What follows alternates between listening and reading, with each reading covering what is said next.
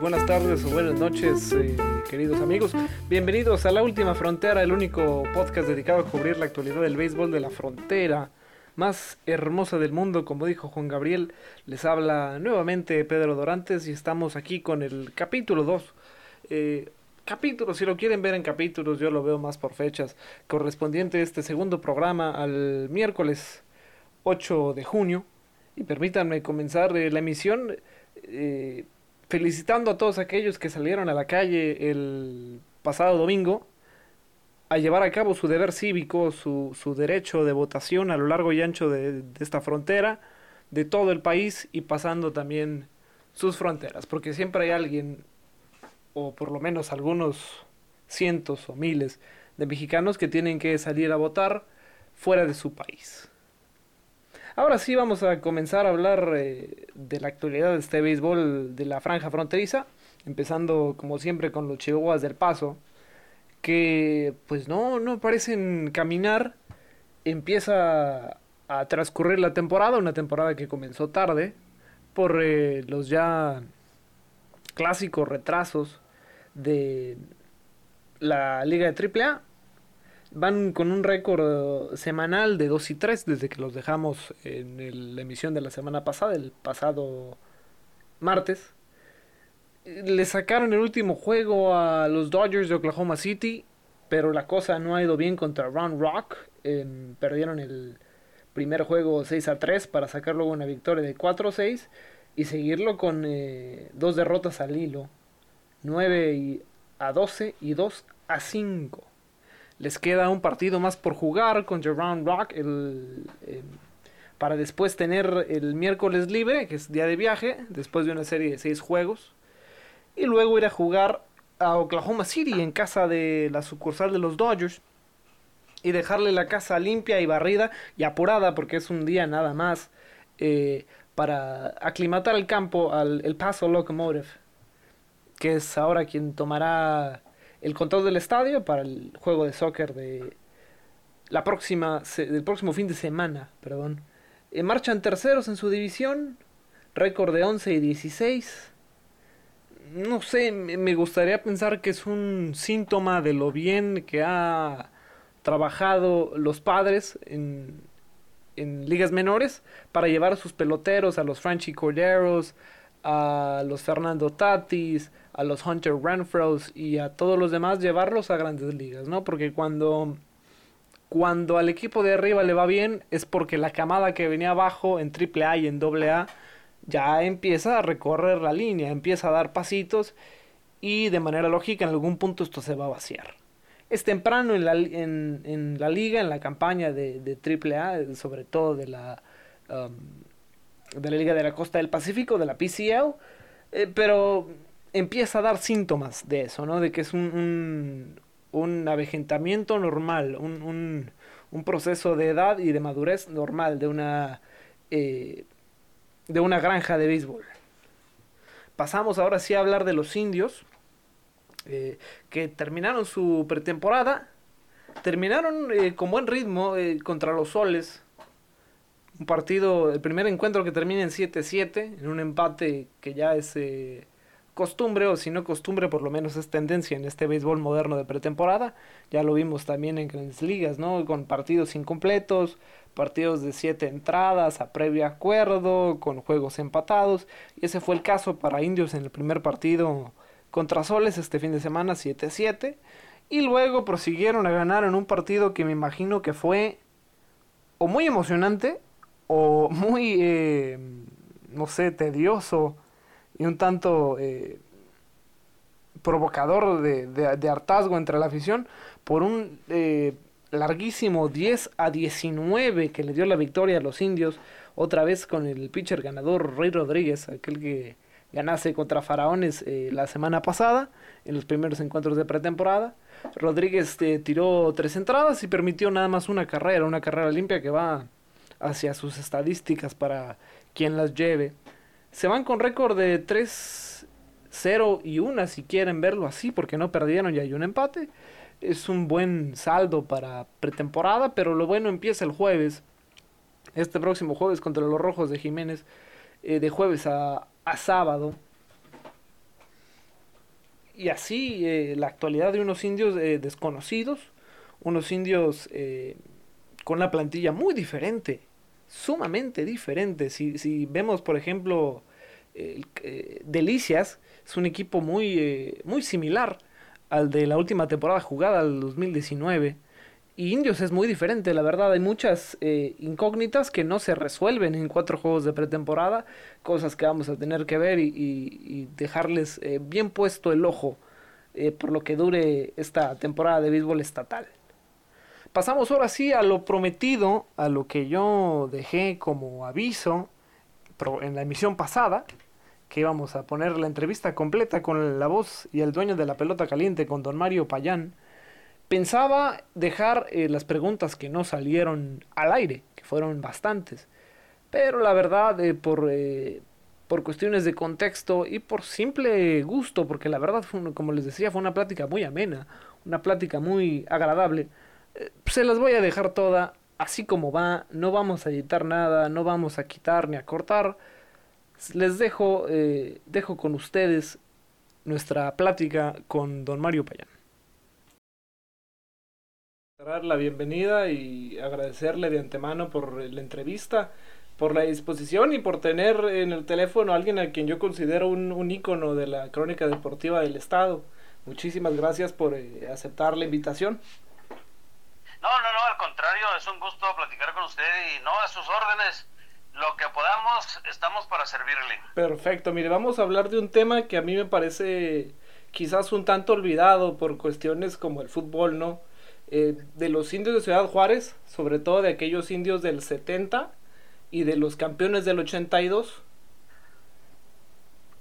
Ok, ok, me parece muy bien, excelente. Perfecto, me gustaría que primero, este, porque parte de la entrevista va a aparecer este, en un podcast, y me gustaría que sí le contara un poquito a la audiencia, sobre todo a quienes no lo conocen, un poquito más sobre su trayectoria, así brevemente.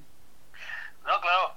Bueno, yo soy originario de San Francisco del Oro, Chihuahua, y entre paréntesis es el pueblo más hermoso del estado. No, no, no, este, eh, yo nací ahí y la verdad, los deportes, todos los deportes a mí me han apasionado prácticamente desde que tengo uso de razón y no exagero, ¿eh? Yo les he comentado que allá a mi pueblo llegaba el periódico Esto, que, es especializado, era pues especializado en deportes y llegaba llegaba por ahí al, puesto de, revistas, de periódicos. Entonces yo empezaba a leer, estaba en la primaria, estaba en primero de primaria, y yo le pedía a mis tíos, les pedía dinero, pero no para comprar dulces, sino era para comprar el periódico. No lo compraba todos los días, pero sí, este, cada vez que podía lo compraba, porque yo quería ver las fotografías, quería ver todo, y ahí prácticamente es donde yo empecé a, leer, pues, porque no sabía, pues estaba empezando en la, en la, en la primaria. Entonces ahí, ahí donde, fue donde prácticamente empecé a, leer en el, en el periódico esto. Yo quería saber más y más de, deportes. Y eso es lo que me ha apasionado a través del tiempo, a través de, de todos mis muchos años. Pues eh, este cualquier deporte, todos, todos los deportes. Y, y pues eh, yo creo que yo creo que son cosas con las que uno nace, ¿no? Yo y también he practicado el atletismo que aparte del béisbol allá en nuestro pueblo, pues eh, el atletismo es el segundo deporte por excelencia, las carreras pedestres, los 100 eh, metros planos y todo esto, entonces eh, es algo que, apasiona mucho a la gente de mi pueblo y es con lo que uno aprende, ¿verdad? A, vivir su vida. Pero yo desde entonces eh, así así fue. Eh, luego ya por acá en la ciudad de Chihuahua yo empecé a trabajar en el periódico en el norte de Chihuahua. Por ahí me topé me encontré a Carlos Lozoya que vive ahora acá por acá en, esta en esta frontera y ahí fuimos compañeros en el periódico. Estuve también trabajando antes del periódico en el Instituto Chihuahuense del Deporte cuando estaba Oscar Asiain de director. Y, y pues digo, siempre mi vida ligada pues al, a, los deportes, eh, en el béisbol, en el fútbol, en el atletismo, en, pues en cualquier deporte, me encanta, me apasiona eh, todo lo que, lo que sea esta actividad deportiva. Luego ya por acá en Ciudad Juárez, pues eh, ya tenía apenas un año viviendo aquí en la frontera cuando me invitaron a, a participar en una estación de radio y, y pues hasta la fecha, hasta la fecha, yo tengo que agradecer a, Ricardo Mesa Armendaris, eh, eh, mi amigo de, siempre, que es de los que me ayudaron, ¿verdad? este, entré a una estación donde estaba Héctor Javier Mendoza Subiate, pero Ricardo Mesa, pues la verdad que siempre, siempre me apoyó, me apoyó y me sigue apoyando, ¿verdad? Y, nos hemos, eh, hemos sido grandes amigos, así como he tenido extraordinarios compañeros a través del tiempo, a través de, a través de, de, mi carrera dentro de la radio, ¿verdad? Y, y, un poco de la televisión, pero creo que en el radio es apasionante y, y, y, pues a grandes rasgos eso es lo que eso es lo que he hecho yo en el deporte, ¿verdad? En el programa de radio eh, pues era de todos los deportes, junto a, Dilberto El Chato Chávez, mucha gente lo recuerda El Chato Chávez, aunque ya hace pues ya 21 años que murió, pero pues mucha gente antigua eh, recuerda al Chato Chávez, él duró pues prácticamente como 45 años en la crónica, imagínese, pero murió hace 21, 21 años, 22 ya casi. Entonces, pues eh, eran de, todas de todas las actividades deportivas. El, programa se llamaba El maravilloso mundo del deporte. Él fallece y me quedo yo en ese programa y hasta la fecha, ¿verdad? O sea, prácticamente pues yo he seguido, no he dejado de hacer hasta ahora con la pandemia, ¿verdad? Que, el año pasado suspendimos un poco la actividad a no haber béisbol, pero esperamos que ahora sí haya béisbol y reanudar tanto el programa de radio como el, el pues el programa de televisión y, y pues seguir a seguir este con esta actividad que más que trabajo es un es un placer es un deleite estar dentro de, la crónica y, y, platicar de, del deporte mi estimado compañero. Fantástica historia la verdad. Y sí como dice usted yo creo que todos estamos cruzando los dedos no para que haya béisbol. Sí la verdad sí. Y sobre todo yo platico con algunos aficionados y dicen pues es más, están más que más que con ganas, están desesperados, ¿eh? Por, porque béisbol, porque ya fue una temporada que no hubo, y ahora que no hubiera, pues sería, sería un golpe duro. Y, y además hay otro detalle, ¿eh? el béisbol del estado es muy sui generis porque pues eh, lo tachan de que es profesional o semi-profesional, lo que es, pero, pero es lo que nos ha apasionado a través de más de 80 años, ¿verdad? La, la gente, a toda la, la afición del estado por más de 80 años, entonces es algo con lo que hemos vivido toda la vida y, se nos hace muy raro muy y muy frustrante que no que no hubiera otra vez béisbol. Pero bueno pues las circunstancias circunstancias así se han se han puesto y pues a pedirle a Dios que ya cambie todo esto y, y, este que podamos disfrutar no nomás del béisbol creo que todos los deportes han sido afectados. Sí sí por supuesto. Le parece si nos este damos el brinco hacia atrás a los setentas Así es, adelante. Empezamos pues. Eh, ¿Cómo era el estadio donde jugaban aquellos indios de los setentas? ¿Cómo era el ambiente y cómo era la afición más que nada? Bueno, mire, en, los años eh, setentas y un poco más atrás, sobre todo en esa, época de los setentas, ¿cómo no recordar, por ejemplo, en, Enrique Licón, ¿verdad? Enrique Licón, que, que por allá en el 69 eh, en los, antes, de, antes de que llegara el 70, unos dos, tres años antes, pues se daban unos agarrones tremendos con un trabuco que había en esa década de los 60. Eh, uno de los mejores equipos que han existido a nivel estatal. Creo que es el más poderoso eh, este, y más dominante en la historia de, del béisbol del estado. Eran los algodoneros de Delicias. Allí había peloteros como Rafael García, eh, como Desiderio Prieto, como tremendos jugadores ¿no? de, esa época. Luego recuerdo que en ese, en ese año de 69, eh, por parte de Juárez había un puñado también de grandes peloteros, tremendos, como Rojo, como, como Enrique Licón, que ha sido de los más famosos, y, y, muchos peloteros. Eh, ese 69 tuvieron un agarrón tremendo por, entre Delicias y, y Ciudad Juárez eh, terminando una década dominada por los algodoneros de Delicias. Y, años atrás, que también había sido dominada a finales de los 50, principios de los 60, principios por los indios de Juárez que ganaron sus cinco campeonatos en forma consecutiva. Entonces, en los años 70, el, el ambiente era, era festivo, era de, eh, de mucho de, de, mucho meterse los aficionados al partido eh, muchos aficionados que han estado en el programa de pelota caliente de un servidor, pues comentan con, con mucho entusiasmo cómo, cómo este, iban, llegaban al estadio y, y este eh, estadio a reventar y no tenían dinero, pues eran otros tiempos, ¿verdad? Los niños no tenían muchos, pues su dinero, llegaban solos al estadio y al no poder entrar, pues ellos tenían que ir a buscar una pelota de foul, pero trayendo una pelota de foul ya entraban al, partido. Y, y este eso lo cuentan muchos aficionados de ese tiempo de los setentas. Eh, épocas, épocas fantásticas eh, de carencias eh, quizá pero también de muchos recuerdos hoy para esos aficionados que eran niños y que llegaban, eh, estaban esperando más que hubiera un foul para ver y se peleaban porque no nomás eran dos, tres, eran un montón de, de niños que estaban fuera del estadio esperando la pelota, no para quedarse con ella, sino para, para, recuperarla y poder entrar al, al, juego de, de, béisbol.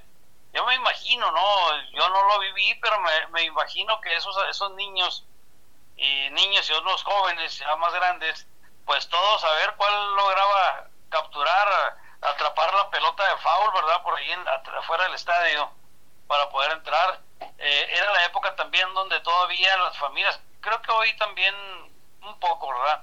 Pero era cuando las familias completas llegaban al estadio, las damas muy bien este, engalanadas, ¿verdad? Bien vestiditas, muy bonitas. Eh, las personas mayores, los niños y a disfrutar del béisbol. Por eso le comento que este béisbol nuestro del estado eh, pues era fantástico, ¿no? Era era una era una delicia tanto en el sector amateur como en el sector profesional, ya con los indios, ¿verdad? Hablando también de los indios de, del béisbol profesional, béisbol del estado también de amateur, pues era lo mismo, era la misma circunstancia, ¿verdad? Los eh, con los indios de profesional, pues lo mismo los niños sabían que que este, ser correbolas para poder entrar al estadio. Son cosas y costumbres que se han quedado a través de, del tiempo. No sé ahora, creo que ahora contratan gente que haga esa, esa, esa, esa labor, pero anteriormente pues era la forma de entrar y, y era, era un, un béisbol pues muy romántico, un béisbol de entrega. Hay gente que dice que, que era por amor a la camiseta, pues es que eran otras circunstancias, ¿no? yo creo que también los directivos de esas épocas, bueno, hablo del sector amateur, ¿verdad?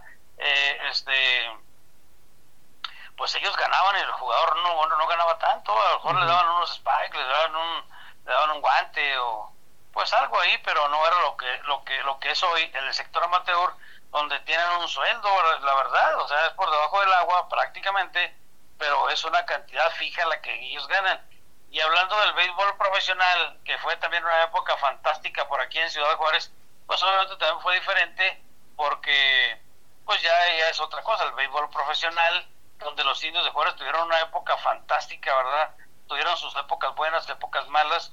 Creo que en esa época también jugaban los Dorados de Chihuahua, pero los indios tuvieron más éxito deportivo, entonces obviamente había más gente en el estadio que era el Cruz Blanca de, de ese tiempo, ¿eh? Mm ahorita que menciona este lo del, lo de los indios de, de el béisbol profesional, precisamente le quería preguntar de cómo llega eh, el zacatillo, el, icónico zacatillo a los indios. ¿en, qué, ¿en, qué, momento dice indios, este es el que tiene que sentarse en el dugout?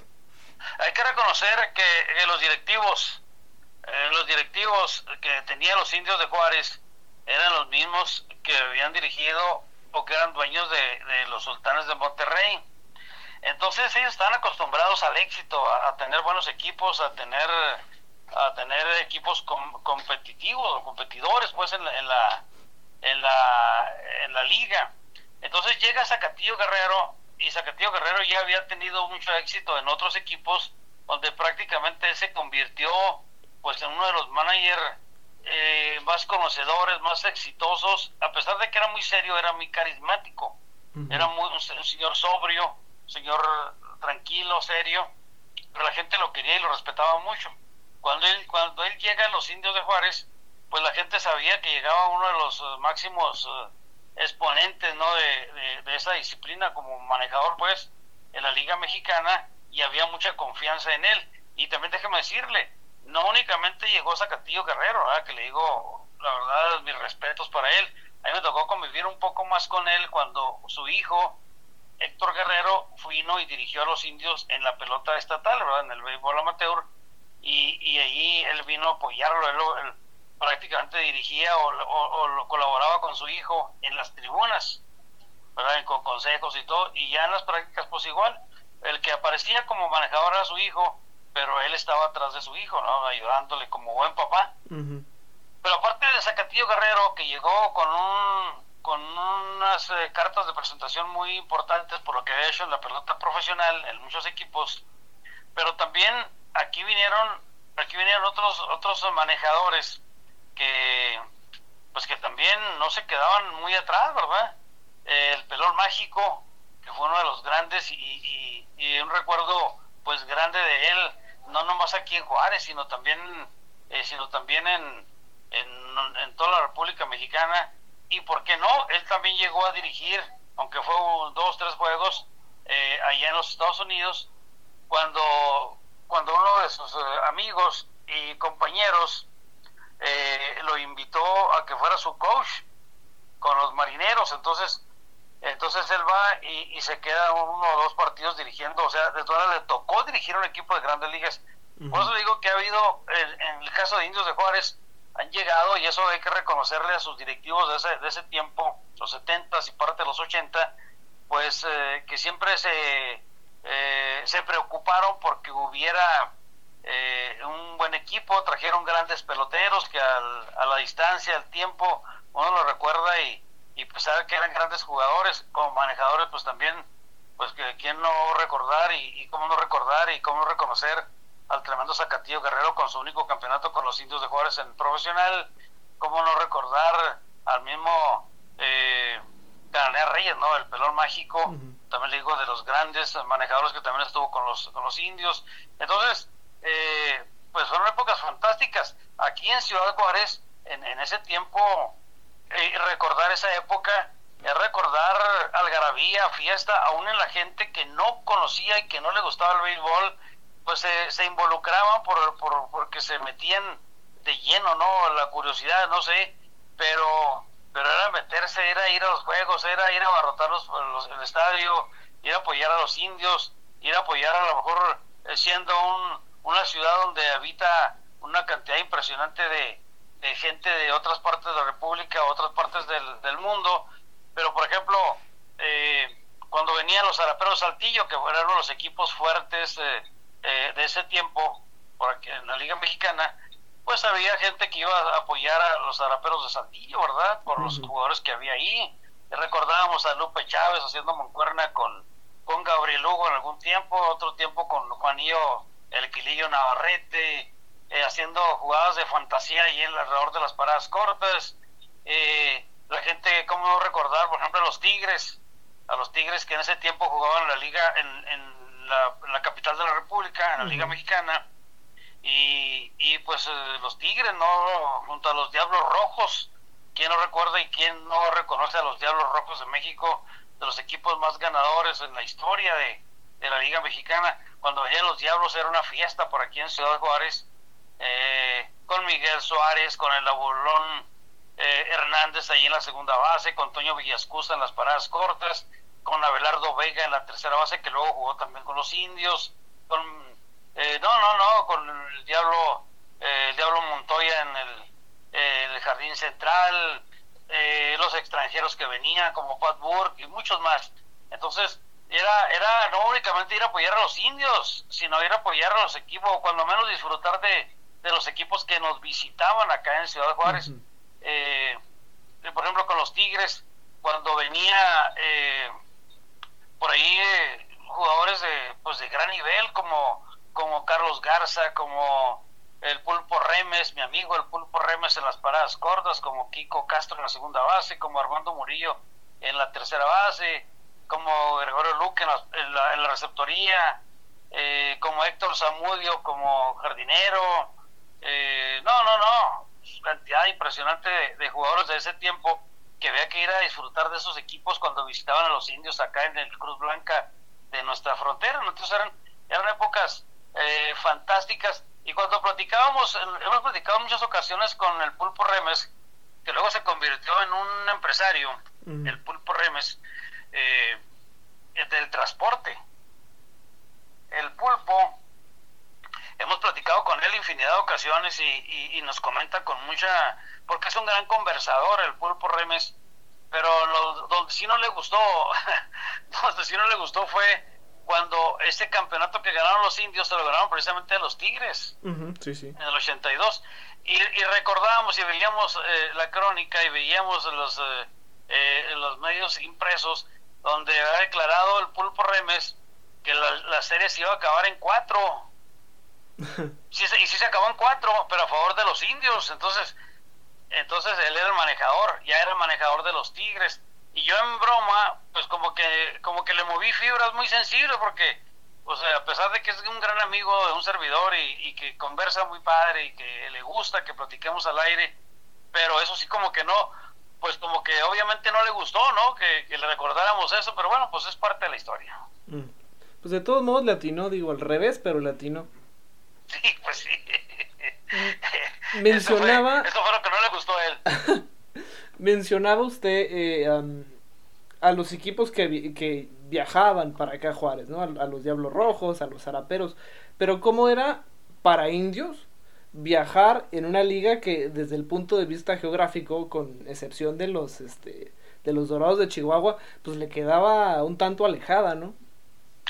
Bueno, más para los también para los Dorados, porque también les queda, les queda muy lejos todo, ¿eh? Obviamente más a los indios, porque son 360 eh, kilómetros más. Pero, eh, digo, en relación, por ejemplo, ir a Torreón, ¿verdad? Pues ya, ya son menos kilómetros de Chihuahua a Torreón que de Juárez a Torreón. Eh, pero igual, tanto los dorados como los indios la sufrieron mucho, porque acuérdense que era que había que viajar en camión, o sea, ni siquiera había avión. No sé si algunos dos, tres peloteros pudieran viajar en avión por, o los pitchers que los volaran, pues los iban a lanzar, o no sé pero normalmente eran viajes pesadísimos para, para los peloteros y para todo el equipo en sí, ¿verdad? Creo que ellos la sufrieron enormemente, pero pues eran circunstancias de la época. Ahorita lo vemos de esa manera, pero en ese tiempo la sufrían, pero pero pues así era, así era la vida, o sea, e inclusive un poco más atrás cuando eh, conversábamos con Manolo Fortes, Manolo también nos platicaba cómo eran los viajes, eran más pesados todavía eran otras carreteras, era, era complicadísimo. Ya cuando en, la época, en la época de los setentas, ya cuando menos había un poquito de, carreteras más arregladas, pero aún así los viajes eran súper cansados, súper complicados. Imagínense viajar 15, 16, 17 horas para llegar a una serie, pues ya lo que quiere el pelotero es descansar, no, no ponerse el uniforme y jugar, pero bueno, pues así, así era. Y si le agregamos que, había camiones, pues, acuerdo a lo que han comentado algunos, algunos eh, jugadores, eh, había camiones dependiendo del equipo de qué tanto poder económico tuvieran, viajaban en camiones pues de muy, pues de pésima calidad, entonces se podían quedar en cualquier parte, y no, era complicadísimo, esas eran era las circunstancias de la vida en ese entonces. ¿eh? Entonces Juárez era el, el del, de los camiones más, eh, ¿cuál es la palabra que estoy buscando? Bueno, lo que pasa es que eh, eh, es que le digo, ahorita que me, me preguntaba usted de los jugadores y manejadores, todo, bueno, eh, ellos siempre intentaron, y hay que reconocerle, intentar tener un buen equipo, entonces se preocupaban por, por, por su, porque sus peloteros viajaran mejor, ¿verdad? Me imagino que había como los Diablos Rojos, como algunos otros equipos que, que, que no, la, no la sufrían tanto los peloteros, yo creo que los indios fue de los que menos sufrieron, a no ser que que eh, Ismael Argote, que en ese entonces era el, bad boy, que le mando un saludote, él pues nos puede, eh, nos puede este, sacar de la duda cómo eran los viajes, ¿verdad? Y, y, cómo eran los camiones en los que ellos viajaban, pero creo yo por las circunstancias de cómo se preocupaban por tener buenos peloteros, buenos manejadores, buen todo, entonces me imagino que esa parte tampoco la podían descuidar, ¿verdad? Se me puede pasar el nombre del bad boy porque se me hace que sí lo voy a buscar. Se llama Ismael Argote. Ismael Argote. ¿Así como suena? Ah, sí, Argote, ese es el apellido. Perfecto. Esa pregunta se la hacía porque a mí siempre me la han contado al revés. O sea, a mí, mis tíos y mis abuelos y todos los que vienen atrás de mí, fanáticos del base, todo el mundo me ha dicho que el camión de los indios era una cosa para llorar. Que llegaban los, los, eh, los Diablos Rojos y llegaba Saltillo, y llegaban con sus camiones que imponían. Y que Bravos, eh, Bravos digo, Indios iba prácticamente en una rutera. E, eso me han contado a mí. Bueno, yo me, yo me imagino, pues, yo le digo por la forma de cómo los directivos trataban de, tener bien a sus jugadores, eh, yo me imagino que también habrá habido ocasiones en que no fueran en los mismos camiones, el mismo camión, los mismos. Entonces, tiene que haber habido ocasiones en que, en que sí, pues sí, como usted dice, que fuera para llorar, ¿verdad? Algún camión o algo. Pero le digo, pues es que eran circunstancias de, del tiempo. Ahorita yo me imagino que aún y que en cualquier deporte algún algún equipo de cualquier disciplina tenga que salir de su ciudad, pues ya es muy difícil que salgan en camiones para llorar. Normalmente van a ir en buenos, si no excelentes camiones, cuando menos en buenas condiciones. Ahora las circunstancias son otras. Sí, sí, sí. Pasamos ya de lleno al, al 82, si le parece. Me parece excelente. ¿Cómo llegan los indios anímicamente a la final? Bueno, el equipo de los indios prácticamente ese año pues fue de fantasía. Fue un equipo que, que llega a esa final contra los Tigres eh, siendo pues mucha gente lo daba favorito a los Tigres, muchos eh, voltean a ver a los indios así como que pues a ver, como patito feo, ¿no? Pero a pesar de que traían tremendos peloteros, eh, tremendos eh, jugadores los indios de Juárez, eh, pues por muchos no era considerado favorito. Pero los dos equipos, tanto los Tigres como los indios de Juárez, dirigidos por tremendos exponentes de este deporte, le decía Fernando el Pulpo Remes, radicado ahora por allá en Costa Rica, Veracruz, y, que era uno de los consentidos del señor Alejo Peralta, el dueño de los Tigres de, eh, de esa época, el señor Peralta también una época fantástica. Bueno, pues eh, era de los consentidos, ¿eh? El señor, el señor Pulpo Remes, eh, ya cuando se hizo manejador en ese 82, dirigiendo a los Tigres, llegando a la final contra los Indios de Juárez de, del Zacatillo Guerrero, le digo, los dos equipos dirigidos por tremendos manejadores, había grandes, grandes jugadores, ¿verdad? Muchos, muchos que, que la verdad con el paso del tiempo los aficionados lo siguen recordando. Y, y, yo veo por ejemplo el entusiasmo de los aficionados cuando mencionan a los a los eh, indios de esa época no nomás del 82 sino de esos años eh, cerca al 82 de cómo cómo cómo disfrutaban los partidos en el estadio. Pero yo creo que los indios llegaron pues eh, bien llegaron tienen que haber llegado muy bien para que, imagínense, para que en una serie a ganar 4 de 7 eliminen y no, no únicamente eh, eliminen y ganen el campeonato, sino lo hicieron por barrida ante un equipo muy fuerte, muy bien dirigido, con excelentes jugadores como eran los Tigres de ese tiempo, un equipo muy aguerrido eran los Tigres, ¿eh? eh, eh es, una, era un distintivo de, de Tigres. Pero imagínense cómo estaban los indios de Ciudad Juárez en la pelota profesional en esa final para que ganaran por limpia, ganaran por barrida, por barrida la, la serie. Y, y, la verdad, pues aquí Ciudad Juárez, y no nomás Ciudad Juárez, sino prácticamente todo el estado, porque llegaban, llegaban aficionados eh, de todo el estado a disfrutar de los partidos de la temporada regular. Imagínense la, en la serie final, pues era una verdadera fiesta, aficionados de Parral, de San Francisco del Oro, de Santa Bárbara, de Madera, de Nuevo Casas Grandes, de Delicias, de Chihuahua, de Cuauhtémoc, de Camargo, de todas partes, hasta de Jiménez también venían. Entonces, no únicamente del Estado apoyando a los indios, sino también venían eh, eh, paisanos que ya vivían en Estados Unidos y que venían a las series de la temporada regular, pues obviamente se prepararon para estar en la final eh, este, contra los Tigres. Era una verdadera fiesta esa serie. Mm. Ahora, le quería yo preguntar, eh, ¿cómo, por qué, y si no le molesta dar nombres, ¿verdad? Y andar, eh, pues no echando gente de cabeza, ¿verdad? Pero sí dar un nombre.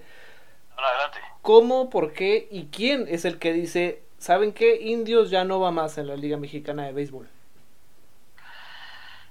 Bueno, mire, mucha gente se ha preguntado qué fue lo que pasó porque había había había afición.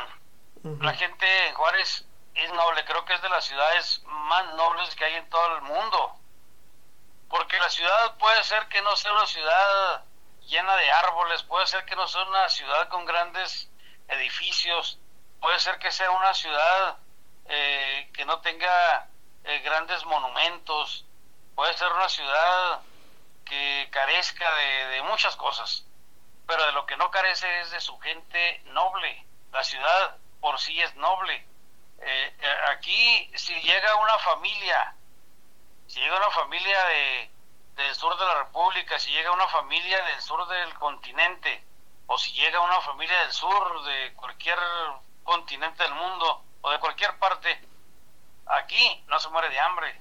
Aquí va a encontrar un, pan que comer, aquí va a encontrar una mano que, que, le ayude. Sí, hay cosas negativas y hay cosas malas y lo que usted me diga, pero aquí siempre va a encontrar va a encontrar eso, una ciudad muy noble. Y y, no entiendo por qué, por qué si la gente siguió apoyando a los, a los indios siempre, estuvo cerca del equipo, eh, llega un momento en que le dicen pues nos vamos. Y ahorita le decía que, era, una, era una franquicia que había sido traída por acá de, la comarca, ¿verdad? Entonces, y se regresó otra vez para allá. Entonces cuando cuando, cuando deciden que el equipo se vaya, hay muchas versiones, ¿verdad? Que la gente ya no iba, tal vez no iba como en los mismos, eh, eh, en los años de, bonanza, pues, de, los indios, de, grandes temporadas, pero la gente seguía yendo, seguía apoyando a sus indios de Ciudad Juárez. Eh, hay, pero acuérdense que al no ser auténticamente la gente, los dueños y los que dirigían de esta ciudad, pues ellos en cualquier momento pues se iban a ir. Yo creo que eso fue lo que sucedió, ¿verdad? A veces no es por el aspecto económico, a veces no es por el aspecto deportivo, a veces son por otras circunstancias que una franquicia de cualquier deporte pues va a terminar. Entonces, yo no creo que fuera por porque la gente no apoyara, le digo, la gente es noble, por eso le hacía el comentario de, Ciudad Juárez. Eh, la gente acudía al estadio, hay muchas versiones de, de por qué se fueron los indios Inclusive hay una cuando dicen, es que desde que falleció una persona que se cayó desde la parte más alta del estadio, eh, de la grada más alta hacia, hacia, hacia atrás, y que se cayó y que se mató, creo que andaba, andaba un poco pasado de copas esta persona, no sabemos, yo no, sé la realidad, eh, que en paz descanse esta persona, creo que dicen que eso fue lo que motivó que los, los dueños dijeron, pues ya, hasta aquí llegamos. Digo, es una versión, ¿verdad? Pero digo, hay varias versiones. Eh, otra que hay gente pues que, ya no quiere eh, tener el compromiso, ¿verdad? Si siendo ellos de otra parte de Monterrey, pues ellos optaron por regresarse a su tierra. Entonces le digo, la realidad solamente ellos lo saben, ¿verdad? Porque versiones pues hay muchas, pero pues sí, lo que sí es que dejaron con dejaron con un dolor grande a muchos aficionados de, de esta frontera y no nomás de la frontera, prácticamente de todo el estado y de otras partes de los Estados Unidos que venían y, disfrutaban y, gozaban los, los encuentros de los indios de Juárez. Mm. Del 0 al 10, señor Payán, ¿qué tan posible sería ver de regreso a los indios en alguno de los dos circuitos eh, máximos del béisbol nacional? Mire, yo hace mucho tiempo, bueno, no hace mucho, hace algunos años, eh, sí, porque hace algunos años, porque todavía no estaba el estadio nuevo, el que construyó gobierno del estado, donde juegan ahorita los indios del béisbol estatal, que está enseguida del Carta Blanca. Bueno, yo recuerdo que en una ocasión estaba yo entrevistando al señor Plinio Escalante, el yucateco Plinio Escalante, que era en ese entonces el presidente de la Liga Mexicana, y platicando, ¿verdad?, de, pues de todo lo que había pasado con los indios, todo. Eh, digo, oiga, por qué y en qué momento puede haber béisbol de Liga Mexicana por acá en Ciudad Juárez. Dice, en cuanto tengan ustedes un estadio eh, con las condiciones para jugar a la Liga Mexicana, se puede, se puede regresar un equipo a Ciudad Juárez. Dice, porque inversionistas hay, en, hablando de hace unos siete años, ¿eh? inversionistas, siete, ocho años, eh, si hay interesados en, en, llevar el béisbol a Ciudad Juárez, sí existen. Y ha habido ocasiones en que se menciona mucho que, eh, que puede regresar al béisbol, ha estado cerca, ¿verdad? Cuando algún equipo sale de una ciudad y que va a emigrar, pues ahí eh, Juárez está entre, entre los candidatos para recibir a, a ese equipo, ¿verdad? Ha habido dos, tres veces. Pero en esa ocasión, Plinio Escalante, que era el presidente de la liga, a mí me, me comentó al aire que, que, era cuestión de que hubiera un estadio y ya los, eh, la gente, eh, los inversionistas, los socios, dice, eso, digo, eso, no, es, es que eso sí hay, lo que falta es estadio. Mm. Pues ya está el estadio, aunque no, aunque esto pues es del gobierno del estado, pero pues se pudiera dar, ¿no? Se pudiera dar.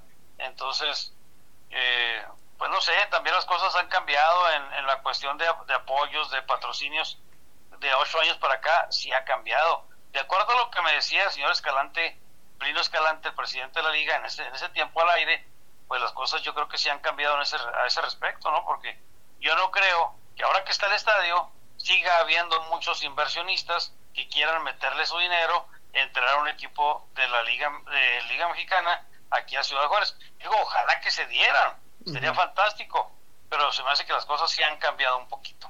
¿Y si le tuviera que poner número, el, el 0 siendo imposible y el 10 siendo casi un hecho?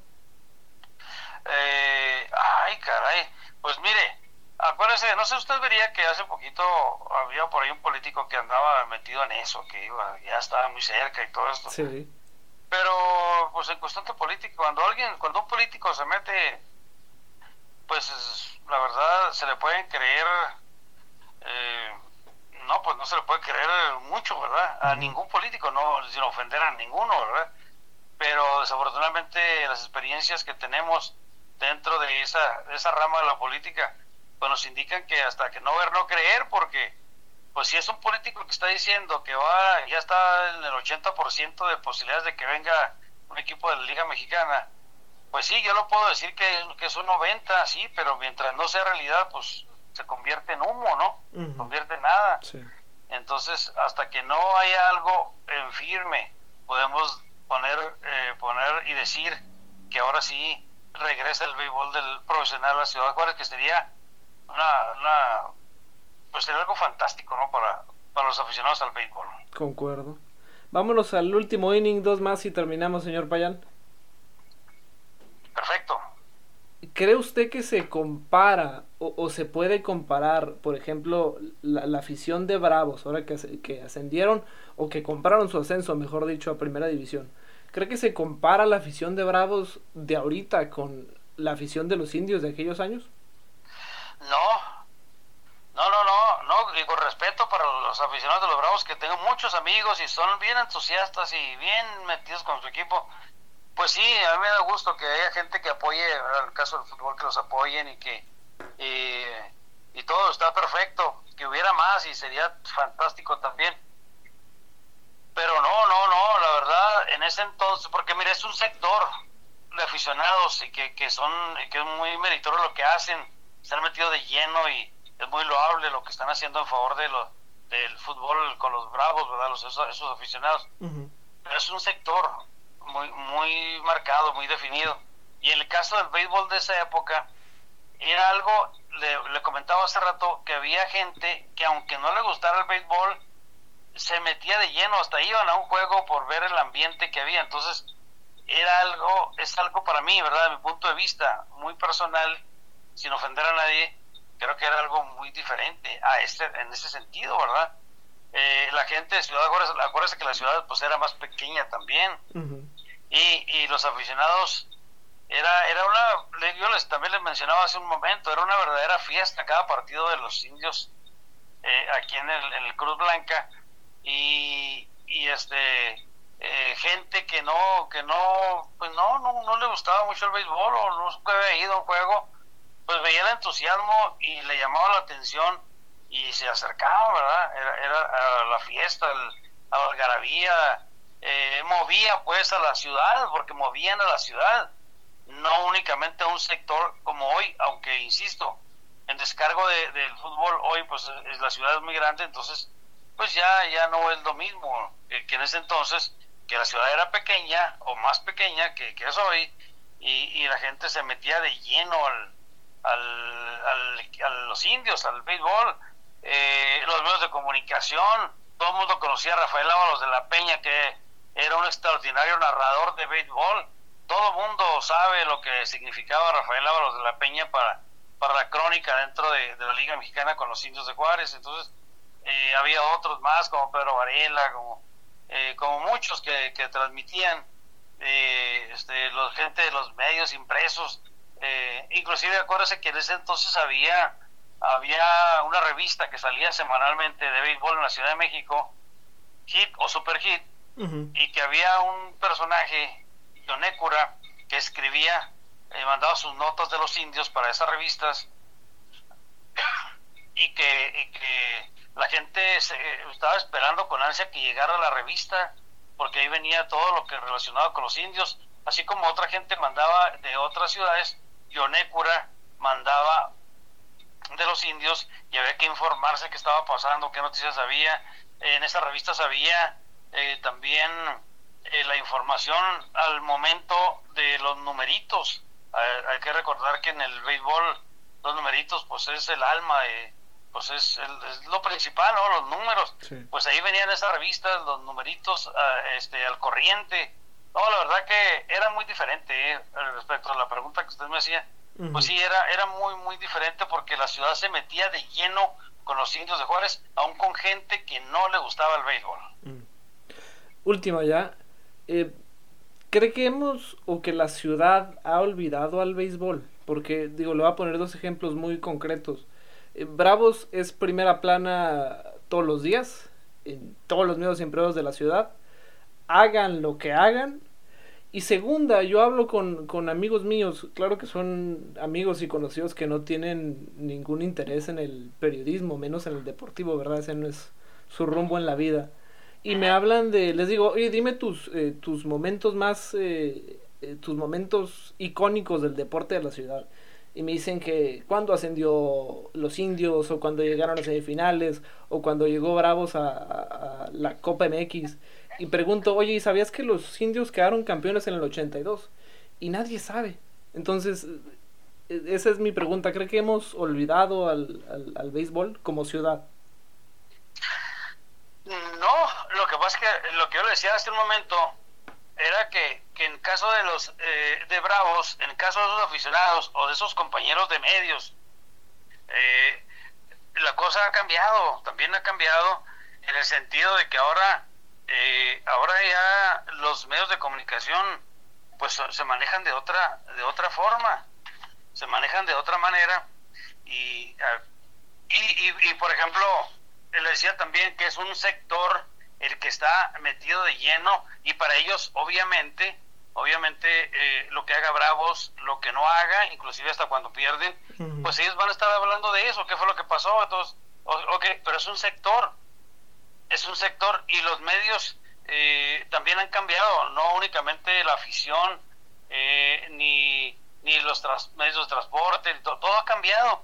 Eh, ahora ahora las grandes empresas de, de, comunicación pues se manejan se manejan yo creo que diferente para mi punto de vista es digo es una opinión muy personal se maneja diferente porque acuérdense que también en ese entonces había, había este, cronistas que ellos prácticamente manejaban todo, pues su crónica, ¿verdad? Ellos, ellos eh, vendían, ellos, ellos narraban, ellos hacían eh, todo y ahora pues las empresas, las empresas han acaparado esa situación. Eh, había un, había inclusive mejores sueldos para los, mejores prestaciones pues para los compañeros de la crónica deportiva eh, ahora ya ha cambiado, o sea, ¿cómo le podría decir? Este, eh, pues ya esas empresas, ya este, de acuerdo a la, situación económica que estamos viviendo, que hemos estado viviendo en los últimos años, eh, pues tratan de cubrirse un poquito más y, han dejado un, poco desamparado a los cronistas deportivos, entonces eh, y lo digo porque, porque yo sé que, así es y, y, eso pues sí cambia las cosas. Pero pues yo creo que respecto a su pregunta pues sí hay gente que sí que sí puede tener más interés en, el caso de Bravos el caso del fútbol eh, porque eso es lo que ellos están metidos pero le digo, es un sector nada más. No todo el mundo le gusta el fútbol y no todo el mundo va al estadio, ni todo el mundo está al pendiente de, de Me gustaría que se metiera más de lleno la gente a, disfrutar y, y, a, participar dentro del equipo de los Bravos, ¿verdad? Como aficionados y, que vayan y, y, que se interesen. Pero desafortunadamente no es así. Y, en el caso del béisbol, pues ha sucedido lo mismo, pero es por los medios de comunicación. Pero en ese sentido sí, sí, se, ha, sí se ha apartado un poco. Eh, yo en mi caso tengo 22 años, 23 narrando béisbol. Eh, yo tenía unos 3, 4 años en radio y ya empecé hace 22, 22, 23 años a, este, eh, pues a terreno de juego primeramente, ¿no? Y luego ya en la crónica. Pero las cosas sí han cambiado, sí han cambiado en muchos aspectos y, y, creo que sí, eh, no que esté olvidado el béisbol, pero sí este, son las circunstancias de los medios de comunicación más bien lo que hay, lo que ha impedido que, pues que se vea diferente, ¿no? Respecto a lo que usted me preguntaba, pues. Sí. Así quedó nuestra entrevista con don Mario Payán, el dueño de la pelota caliente, una verdadera enciclopedia de, este béisbol de la frontera, y eh, con una invitación que ya quedó extendida desde ese tiempo atrás para volvernos a encontrar, volvernos a sentar a platicar, a dialogar y a compartirnos algunas de sus eh, memorias y vivencias que son bastantes, algo que seguramente tendremos que hacer en el transcurso de esta temporada que comienza el próximo jueves. Bueno, por mi parte yo me despido, no sin antes dejarles los avisos y las advertencias y todo lo que hay que saber de cara a los próximos encuentros de béisbol en esta franja fronteriza. Comenzamos por los que juegan el jueves, como ya lo había mencionado, los indios. Eh, pueden adquirir sus boletos ya por Don Boletón, 50% del aforo, no olviden su sana distancia, lleven cubrebocas, sin cubrebocas no se puede entrar y no se lo pueden remover en ningún momento dentro del recinto. Para los fanáticos de los Chihuahuas, ya pueden comprar sus boletos para la próxima serie en casa, que es hasta el 17 de junio contra los uh, Sugarland Skeeters, los mosquitos de Sugarland, eh, serie de seis juegos, como ya es costumbre por eh, la diversa logística que tiene que manejar eh, la liga de AAA.